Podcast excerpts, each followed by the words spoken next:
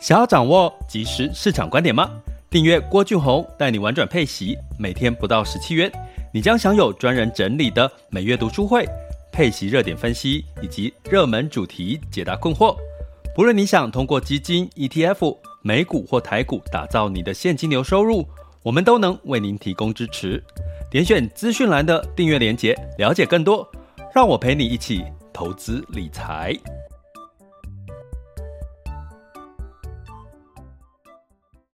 这里是完全配息笔记投资讲白话，一个从投资人角度带你一起掌握全球市场的脉动，分析配息标的、美股、台股、A 港股即时热点，陪伴你不再害怕市场涨跌的风险，一起稳健财富成长。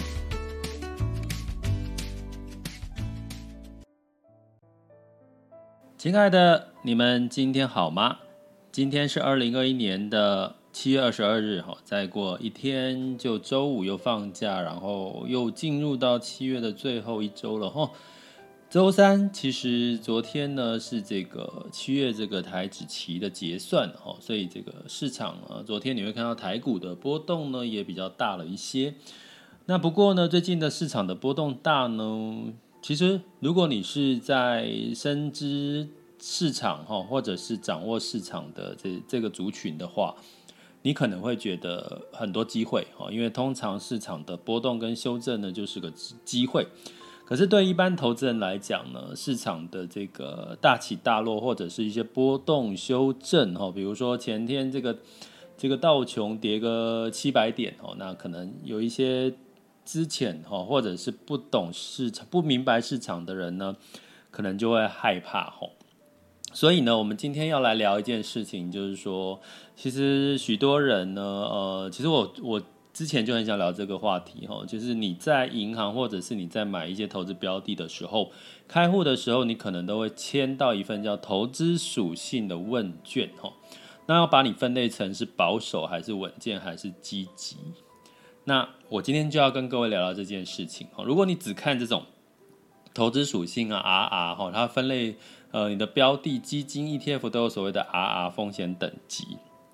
甚至呢，我前一阵子跟一个媒体在聊哈，那最近会出一个主题哈，就是跟这个权威哈类权威的这个这个配息标的有关系的，我们聊了一段，他发现了一些事情哈，然后包含呢，刚好最近有朋友他在问我他的私校退抚金哈的一些状况。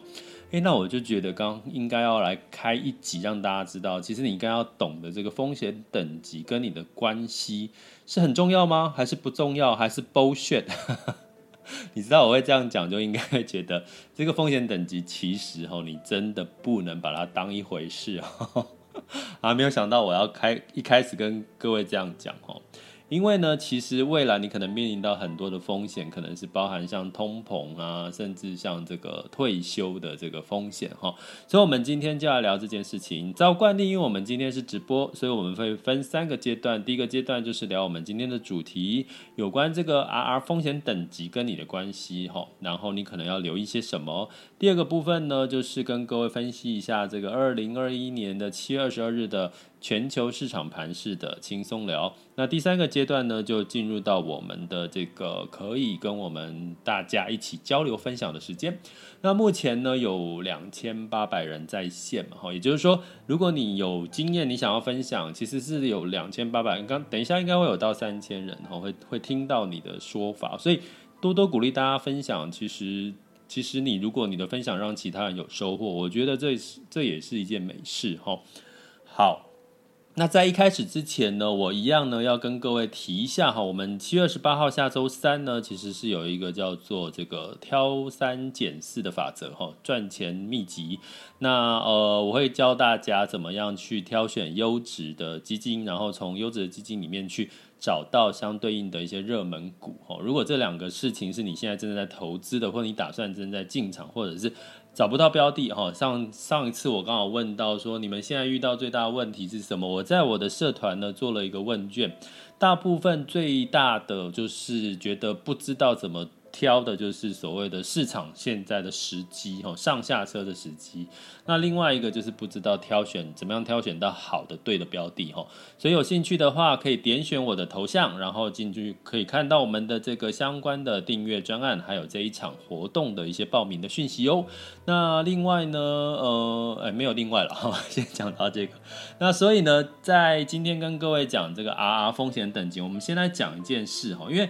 前阵子啊，哈，就是我一个朋友，哈，他就觉得他这个私校的退抚，你知道，我们劳工的话，哈，有所谓的这个劳保的退休金，哈，还有所谓的这个劳退，哈，就从你的薪水提拨六趴。那私校就是所谓的私立的学校，他就有所谓的老师也是由学校提拨钱给他。那其实他们的改革是最早的，哈，他比劳工早一步，就是实施了所谓自选标的，哈。我其实还蛮羡慕的。所谓自选标的呢，就是说他们可以选择他们要投资积极、保守还是稳健。吼，那想当然尔呢，这个过程很好笑，就是说早期的老师，因为大家知道老师比较都是在学术研究，他比较没有那么去了解投资或者是外面的市场发生什么事情，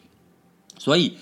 一开始的时候，当这个教育部在推动这个所谓的退休金，大部分的人全部勾选所谓的保守哦，也就是说他不投资啦。简单来讲，他不投资。哦，那这个教育部看到这个结果，那不得了了哦，因为如果大家都不投资，那他的这个退休金、退抚金到头来只是他的本金哦，那可能会让老师的退休会产产生一些问题哦，所以呢，他就大力的鼓励从民间呢找了很多的一些所谓的投信啊，或者一些金融机构去教育老师投资这件事情哦，你怎么去帮自己打理好自己的退休金？终于慢慢有一些进展，吼，就开始有人去选所谓的什保守型啊、稳健型跟积极型的投资，吼。那所以呢，在这件事情上面呢，刚好他问我，吼，因为他投资的标的其实一开始真的就是货币型，什么都没有。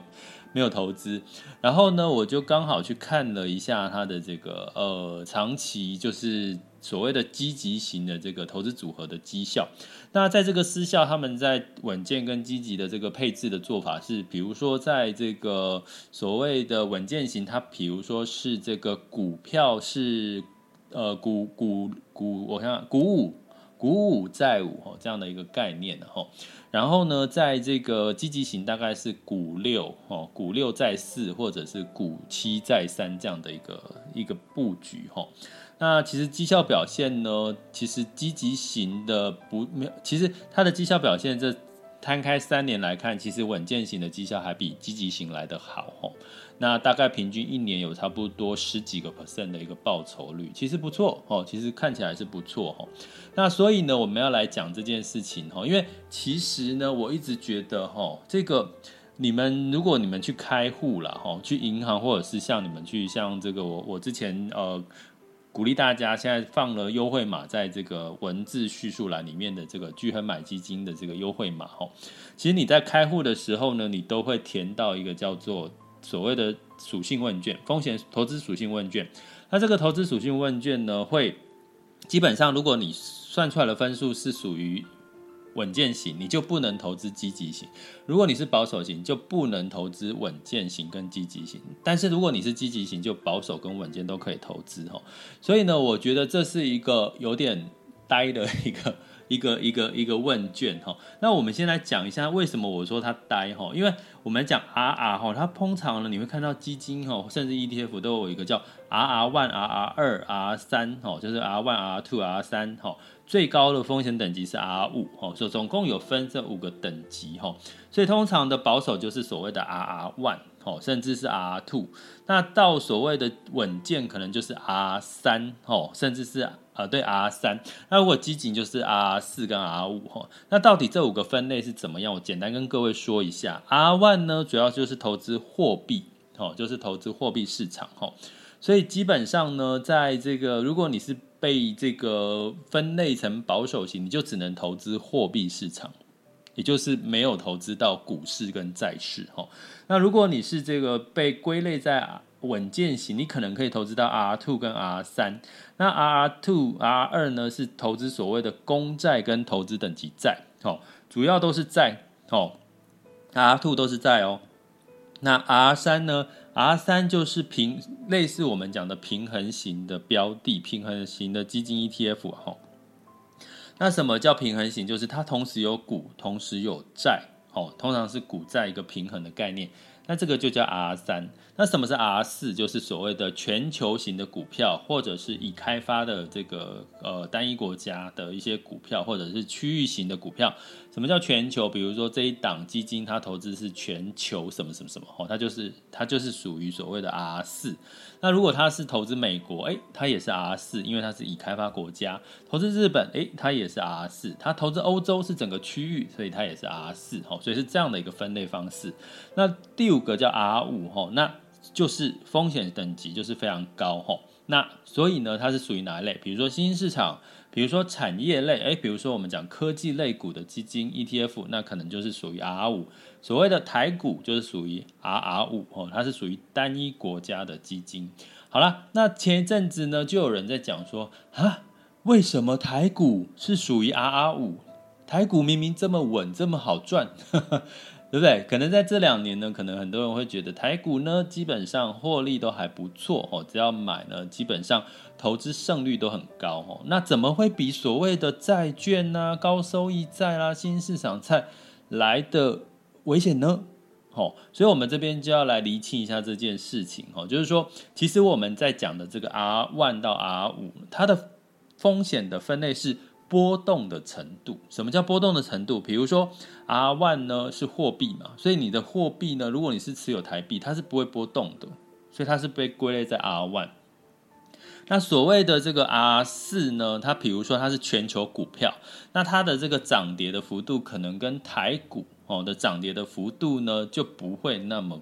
那么高哦，比如说，呃，如果说今天这个台股跌了一一个 percent 到两个 percent 的话，那可能全球大概是跌了零点多个 percent 哦，因为它是分散在不同的国家，因为这个国家跌，这个国家涨哦，所以基本上你很简单的啊，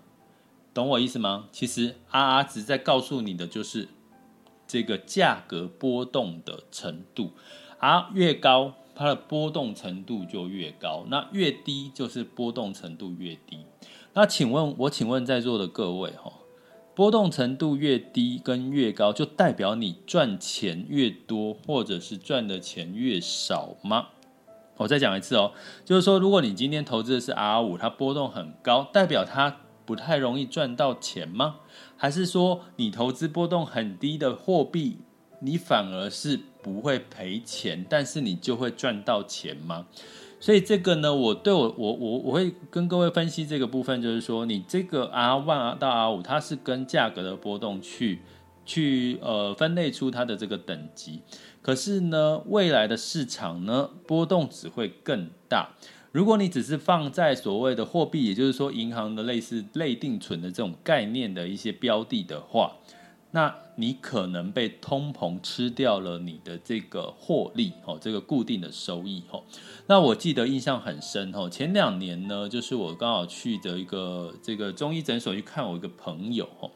那这个中医诊所的朋友呢，他其实也几乎就是自己在就是抚养自己的有个女儿啦哈，然后呢是很老实的一个中医师中医师哈。然后呢，他就问了我说：“他已经四十多岁了，他就说，诶，我是不是应该要来规划一下我的退休？”我就看了他一眼，说：“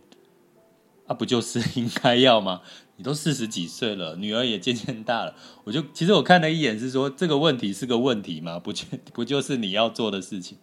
结果他就问我说：“那我就下一句话，我就很自然哦。通常我我我的我我站在一个咨询的角色，我都会直接问说：好啊，很棒的一件事哦。那我可以问你一下，你希望达到的退休目标是什么？然后你希望做什么样子的？透过你自己会比较想选什么样的投资工具，达到你这个退休的目标？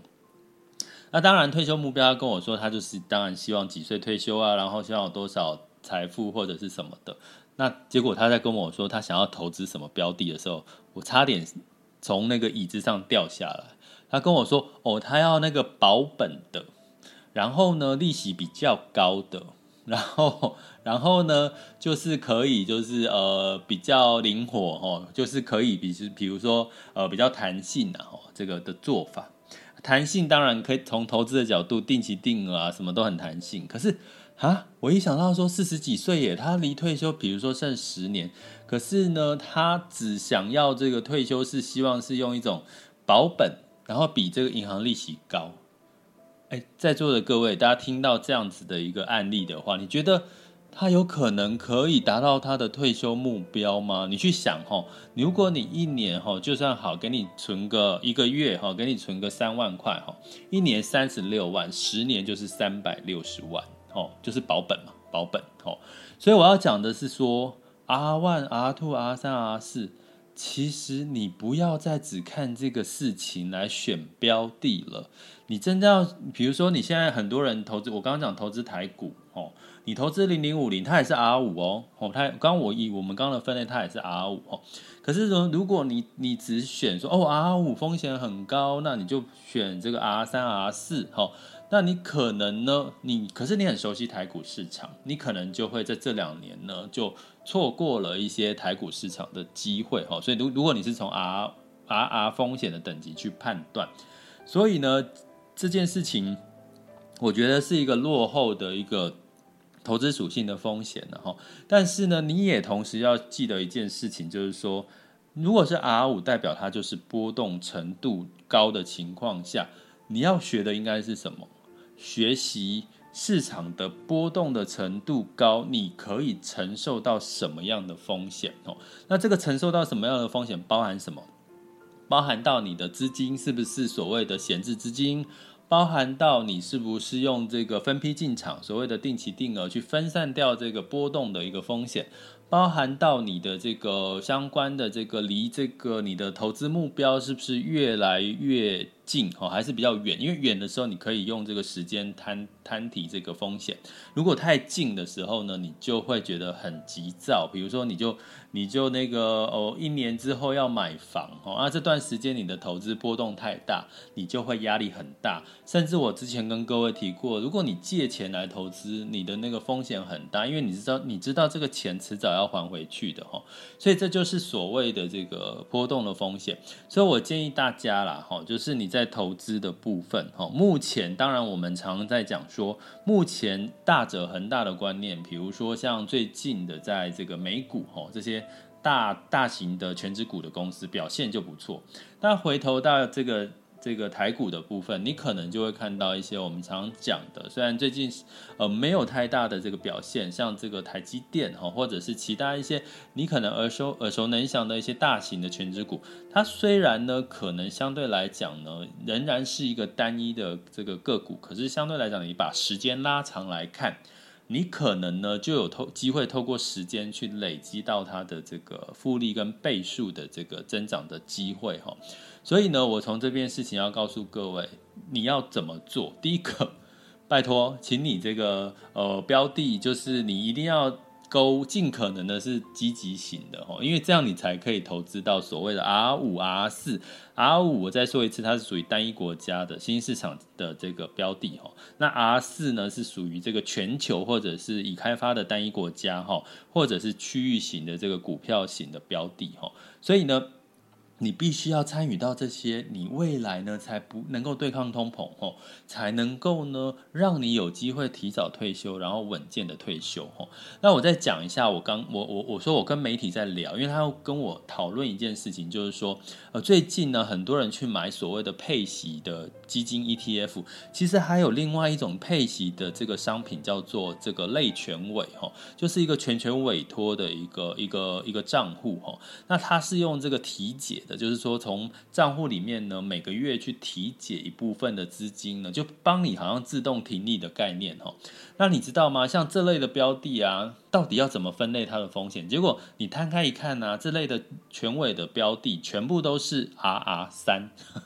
很有趣哦，完全分不出风险哦，因为它所有，如果你按照 R 一到 R 五的话。它所有每一档哦，这种类权委的标的，它的风险等级都叫 R 三。什么是 R 三？就是它是平衡型，它既可以投资股票，又可以投资所谓的这个高收益债啦、新兴市场债之类的哈，非投资等级的。所以如果你去这样看的话，啊，你哪知道哪一档？结果你知道他在跟我讨论的过程当中，哎，这篇报道应该很快就会出现哦。出现之后，我再分享这个报道里面的数据给大家。你知道吗？我要讲的是这篇报道活生生的呃印证我今天要讲的主题，就是说全部都 R 三，你以为 R 三出来的结果都一样？没有。其中有有几档落后的，就是说它长期持有发行的十年哦，发行十年包含它的这个配的这个金额加起来哦，它的十年的报酬率不到两位数。那有些的标的呢，它一样是 R 三，可是它发行呃呃不到十年，呃有到十年的，可是呢它的这个投资的这个呃绩效就是两位数哦，比如说五十几趴、六十几趴、七十几趴。所以呢，基本上你从这些角度来看呢，你会发现说，如果你用这个 R 的等级去选择你的标的的话，如果你现在是这样的方式哈，你参考这个指标，我建议你呢可以把它先稍微忽略，因为市场的波动在未来这个呃越来越多的这个资讯哦，市场资讯越来越多的情况下，市场波动一定会加大。比如说，为什么这么讲呢？比如说，我们举说呃哪个地方疫情，第二台疫情突然升温。哦，啊，比如说东京奥运突然之间又有几个选手确诊，哦，Delta 病毒升温，那会造成什么影响？全世界你可能下一秒钟就知道，所以跟我们早期，因为早期我们没有 Line 啊，没有这种通 APP 通知，网络没有这么发达，所以一个讯息出来，我们可能可能要透过新闻才知道现在发生什么事。现在不是哦，你现在几乎就是地震崩，下一秒钟你就知道了，就手机就收到通知，所以你可以预知的是，你知道新闻的讯息越快，你的市场反应的波动就会越高，所以市场波动不再会是我们投资最重要的参考依据，最重要的参考依据。是你有没有选对这个优质标的，还要找到适合有机会上涨的一个市场哈。那当然，我们一直讲美股，一直讲台股，这就是还是我们今年下半年的一个主主轴。然后，那当然还有其他也呃有机会逢低买进的一些市场。所以呢，你必须要学会两个哦，在未来呢，你的要要这个对抗这个风险，你要学会两件事哈。第一个事情，你要学会挑选到。同样，就算是 R 三，它一样有一个有有让你赔钱，也有让你赚钱，所以你还是要慎选哦，挑对优质的标的。第二个呢，你就要做什么？真的要去了解市场，因为市场波动是一定会发生。你要透过了解市场之后，不会再恐惧害怕。当你学会这两件事情的时候，其实你就。每个月分批的进场，你的这个部位到这个投资的这个部位里面呢，其实你就会发现，好像你的资产就透过时间的累积。你的获利就慢慢的这个垫高了哈，所以我觉得刚好透过最近呃一些事情哈，跟呃我一直觉得这个你在银行啊开户，这个一直叫你填投资属性问卷，一直要你分类你是哪一种类型，我觉得真的是过时的事情哈。那这个 R 一跟 R 五，你们现在应该听完就更清楚了哈。所以希望呢这个主题呢也可以帮助各位哈避开这个就是说只看这个。呃，等级去找你的标的一个做法。那如果你想要了解更多怎么去挑选到对的标的跟这个热门热门的股的这个呃方法的话，就可以来参加哈，点我的头像或者是看我们的这个呃呃 Podcast 的这个文字叙述里面哈，就是来报名一下。七月二十八号晚上的礼拜三的晚上八点，我们是采直播的方式哦。好，那接下来进入到我们第二阶段的。全球市场盘势轻松聊。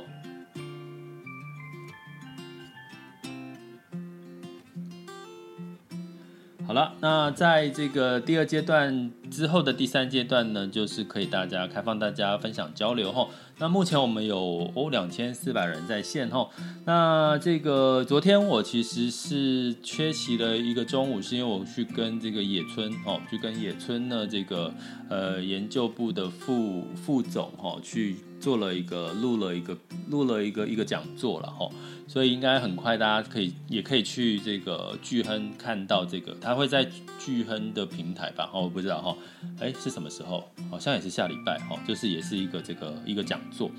那那其实也聊了一些啦，哈，就是其实野村未来也是会有一些新的，我觉得还蛮有趣的一些配息标的，哦，有机会再跟各位做分享。那在七月二十二号呢，在昨天的部分，其实美股是上涨了哈。那终于呢，回归到焦点，回归到基本面了哈。那因为这个美国的企业的财报亮眼了，大家稍微放下这个疫情的这个状况哈。那这个美债殖利率也稍微的在稍微升了一点点，可是目前是在一点一多哎，很低哈。所以你可以预期的是，接下来那个美债十年期美债殖利率必须上到一点二以上，哦，甚至到一点三。其实基本上呢，这个大家对于整体的股市会比较有信心。大家最近可以去观察这件事情哦，因为目前这个美债十年期美债殖利率居然滑落到一点二以下了，所以回到一点二，升到一点三，其实会让这个大家对未来的市场景气会比较有信心哈。那相对来讲呢，这个半导体呢，银行股跑赢大盘哈，那能源股也反弹哦，所以道琼 s m p 五百跟纳斯达克分别上涨零点八三、零点八二跟零点九二个百分点。那在欧股的部分，昨天是上涨了哈，那上涨幅度也很高哦。泛欧六百上涨了一点六五 percent，德发英分别上涨一点三六、一点八五跟一点七个百分点。那在雅股的部分呢？昨天台股最后收盘小跌是零点四，因为外资大卖嘛，吼，所以基本上呢，呃，再加上七月的这个台指期的结算，哈，那今天又是一个新的局面的开始，哈。那昨天涨最多的是创业板，A 股创业板涨了二点七八个 percent，哈，那日经指数涨了零点五八。那我们来看一下，目前的时间是十二点二十五分，哈。那我们来看这个台股目前的状况，目前台股是上涨了一百零三点四一点，然后上涨幅度是零点五九。那这个时候我们通常要看一下台积电，因为昨天半导体费半是上涨的幅度不错，台积电呢在今天上涨了七块钱，来到五百九十二块钱。所以通常你你看隔一天的美股的这个走势，大概可以看出台股大概会怎么走。那在恒生指数是上涨了哦一点七七 percent 哈，然后 A 股呢也是上涨零点三三到零点零八六，日经上涨了零点五八 percent，然后南韩也上涨了一点一七。那最近的最新的新闻是这个南韩的出口哦是是这个超乎预期的哦，六月份的出口。所以基本上呢，在今天的这个数据呢，似乎又打开了一个重新在修正后的一个上涨局面哈。所以呢，如果你是属于在市场真的看得懂市场的，应该前两天你会发现，前两天我没有特别琢磨在市场修正哈，然后告诉大家它是不是该有什么太大的动作，因为因为如果你知道市场的这个基本面呢，基本上还是没有太差的话。其实呢，你就让时间来证明这件事情的发生，哦，这就是我一贯的一个看法。那在能源的部分，其实，在大跌了之后，今天的昨天的布兰特原油上涨了四点二 percent，来到七十二点二三，哈，那当然就是回归到这个库存下降啊，大家对这个未来的需求还是觉得是看好的。那在金价的部分呢，是下跌零点四，来到一千八百零三点四美元吼，所以你也可以解读成，其实大家的避险的这个意识呢，又开开始稍稍的这个下降了哈。那美元指数来到九十二点八，那相对来讲呢，这个澳纽币呢也走强了哈，所以。在这个情况下，应该哈稍微美元指数稍微走弱，代表这个这个避险的氛围哈，从金价跟美元的指数可以感受到避险的氛围有稍稍的下降。那美元兑换台币来到二十八点一四，那美元兑换人民币是六点四六七九哈。其实真的在这个呃台币跟人民币其实都有稍稍的一个回升的一个情况哈。那这个情况呢都。所以股市呢是比较偏利好的一个状况哈，所以你大概就看一下这些数据，你就可以大概知道说，呃，它有时候你短期它市场的这个走向会是往哪边走哈。好，那我们就持续来关注这些事情哦。那接下来进入到我们的第三个阶段哈，第三个阶段呢，就是大家可以分享交流的部分。那一样也是在这个时候欢迎一下欢迎我们的 VIP 哈，在在现场跟我们一起哈 live 直播。好，那如果大家现在有任何的问题，或者是想要交流分享你自己的投资经验的话。哦，现场有三千五百人哦，都可以听听看你的看法。诶，会不会我讲了三千五百人，很多人就不敢举手哦？就是那么多人在听你讲，诶，你要把握这种机会耶！有三千五百个人，你你一般在现实生活当中有三千五百个人听你讲话，其实不容易的哦。好了，我来来我们一个老朋友圣杰，嗨，老师你好，嗨，圣杰你好。嗨，老师，我想要请问一下，我想要以目嗯这这个方式长期的操作，就是呢，我想要当我当股票它涨到十趴的时候，我就我就停利。嗯、那如果它它亏损五趴，然后我就停损。就是我想要以这种方式比较机械式的的长，然后长期的来操作。嗯、那你觉得啊、呃，对于这种方式有什么看法吗？嗯，我我我觉得没有没有从这你刚刚讲的这个测停力跟停损点嘛，其实是应该这样的概念。呃，我没有特别的觉得不好的地方，那只是说你要有时间嘛，因为个股的这个涨跌幅可能有可能一天两天就实现了，然后你跌幅有可能是一两天就跌个五趴，一天就一就一天不到就跌五趴，那你那个时候是不是马上就要卖出？我觉得这个你可以试试看。我都鼓励鼓励你可以去试试看，因为你试了之后，也许你会找到，哎，下我可不可以再稍微调整一下的做法？对，哎，对，那那当然呢，你你去，另外我反而想问你是说，如果你想要设定一个停利十趴，然后下跌五趴，你会挑选什么样的标的？哪一类型的标的？我现在其实都是看我自己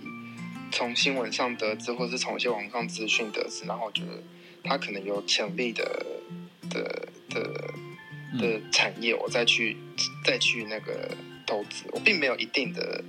什么什么样的标准这样子。对对对。哦，OK OK，所以呢，你其实通常你要设十趴到五趴，如果以个股来看，应该它是比较算短脆啦，就是说短期到达了你就卖掉，然后如果停停损在那个五趴就卖掉。那这个部分呢，你可能你看新闻，其实是一个呃追逐的话题是没有错。那这个方向是可以啦。那如果说你要看的是长期的趋势的话，比如说假设来讲，我们讲到一个长期的趋势是电动车，那这个电动车你可能是看呃三个月或者是半年。那你你你就变成说你你抓的时间就会往长拉，因为我记得之前有一位朋友分享，就是说他一开始也是像你这样做，可是呢他过了一段时间，他就觉得哦好累哦，在那边追这个，每天都要操作，就对，就几乎几天就要操作一次。然后后来他他听了我的做法，就是说当你抓到一个趋势哈，我刚刚比如说电动车哈，那接下来的趋势，媒体的趋势会是什么？其实我在社团有一直在跟各位。点就是透过媒体哦，去看出一些事情。比如说，你看到媒体接下来一定会炒几个话题，一个叫做电动车，一个叫苹果哦，因为苹果要新机要上市啊。另外一个就是日本冬奥，虽然现在日本冬奥看起来还有可能停办哦，但是如果日本冬奥真的办起来，可能他开开始媒体又在关注这些话题。那这个话题呢，就可能会带动一些资金的流入，而这个资金流入会流多久？比如说瓶盖股可能是到八月哦，都还在炒嘛，就是瓶这个九月九月中才会上市之类的。所以呢，这个我觉得你先你这样做，我没有觉得不 OK。可是呢，你可能慢慢一段时间觉得，哎，我累了或什么，你可能再把这个时间拉长，然后再去看一些比较从点去看到一些面，最后呃从点先去看到一些线，然后再去看到一些面。对，那你就越来越、越来越、越掌握度越高了，这样。嗯，好好，谢谢老师的建议。好，好，没问题。好，那在这个还有没有要来一起交流分享的呢？好，那一样呢，在大家如果要举手，随时举手哈。那我再跟各位顺便做一下最后的一个呃预告哈，最最最近的一些活动。除了你可以让这个郭老师三百六十五天呢，透过订阅方案来陪伴你之外，哈，麻烦点选头像就可以看到订阅方案。那我们在七月二十八礼拜三晚上，哈，其实是有一场这个挑三拣四的这个呃赚钱法则了哈。那基本上就是教你怎么去挑优质的基金，跟这个呃从里面去挑到一些热门的股票这样的一个概念哈。那相信对一些比较是呃投资的新手或者是你已经近一段时间了，还想要掌握度更高哈？你可以用这个方式，很简单的就帮自己去找到一些你可以再去深入去研究分析的一些个股哦哦，是这样的一个概念哈。那嗯，还有什么呢？没有。其实我希望慢慢简化了，因为我最近有很多的呃一些学员就说啊，老师你的课好多，我现在到底要挑哪一个？好像有 A 又有 B 又 有 C。我心想说有吗？有那么多吗？但是呢，简单来讲就是说我希望我给各位。的都是简化，好，就是呃去芜存菁，这样讲吗？对嘛，应该是去芜存菁，把我觉得最重要的资讯呢，可以就是透过 podcast 哈，或者是这个相关的内容。呃，相关的课程的方式呢，提供给大家，让大家不要再花太多的时间，因为我永远觉得，当解禁之后，明年呃不是明年，抱歉，明天啊、不是明天，下礼拜，假设这个三级解封之后呢，我觉得大家应该鼓励大家好好的去玩，好不好？不要在这个窝在家里面。可以，如果解封哦，保护自己了之后呢，就好好的去享受人生哦。因为我们赚那么多的钱，投资赚到的钱，目的也是要犒赏自己啊，让自己过好日子，不是吗？哦，好，所以呢，就希望我们在这个未来的时候呢，可以提供给各位。那大家。两件事情，第一个麻烦可以订阅我的频道，好，就是把我的这个 Pocket 频道订阅，那就可以随时收到通知。第二个部分呢，呃，就有任何提问，你可以在我们的 Pocket 底下留言区留言，那我也可以在这个我们的每一次的这个直播的时候来回答一下大家的问题，好吗？好，这里是郭俊宏带你玩转配息，关注并订阅我，陪你一起理财，我们下次见，拜拜。